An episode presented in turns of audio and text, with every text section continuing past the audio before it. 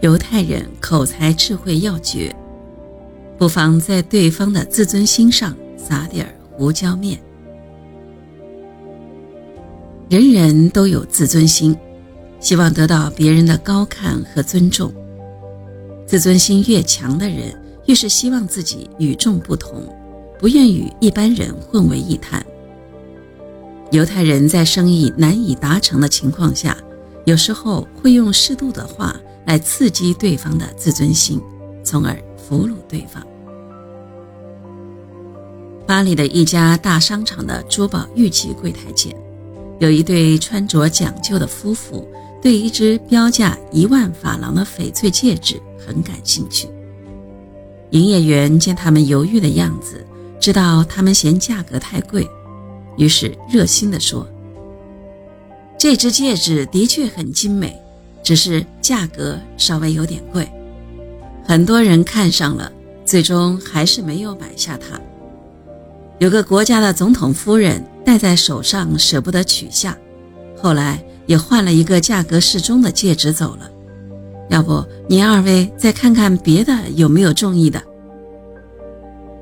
那对夫妇看了营业员一眼，女士说道。既然总统夫人给我留下了，那我就要它了。于是当即付钱。说反话也可以刺激顾客的自尊心。犹太人面对衣着非凡的顾客时，有时会故意先推荐档次低的商品。先生，这是最便宜的一款，很实惠。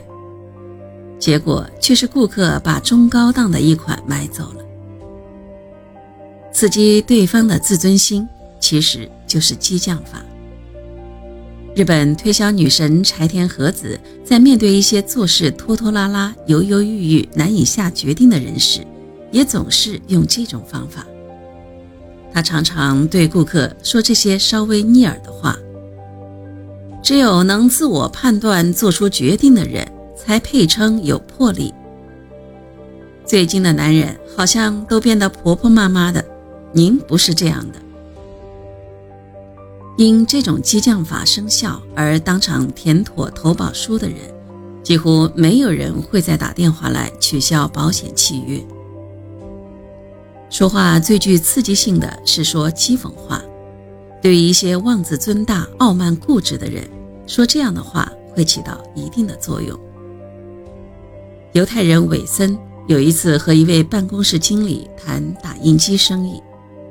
那位办公室经理想买，但他害怕他的上司会批评他，于是这桩生意一拖再拖，毫无进展。韦森再三与之联系，他们为那台愚蠢的、过时的点式字模打印机争得面红耳赤，但这一切都是没有用的。后来，韦森弄清楚了，决定利用他的骄傲去消除他对上司的恐惧。于是，当韦森又一次拜访他时，故意拍了一下他的点式字模打印机，用全办公室的人都听得见的声音说道：“梯形福特，梯形的。”你说梯形是什么意思？那位办公室经理问道。“没什么，梯形福特是过去盛极一时的汽车，正如您的点式字模打印机，但今天。”他只是一个怪物，韦森说道。这深深地触动了那位经理，他坐在那里陷入沉思。两天后，他打电话给韦森说，他想用激光打印机代替他原来的那部。虽说是为刺激对方的自尊心，但话也要说得巧妙、含蓄一些为好。有的商人，在顾客放弃购买离开前，会说出“买不起就别买”的伤害感情的话，这是毫无意义的。顾客听了后，肯定下次不会再来。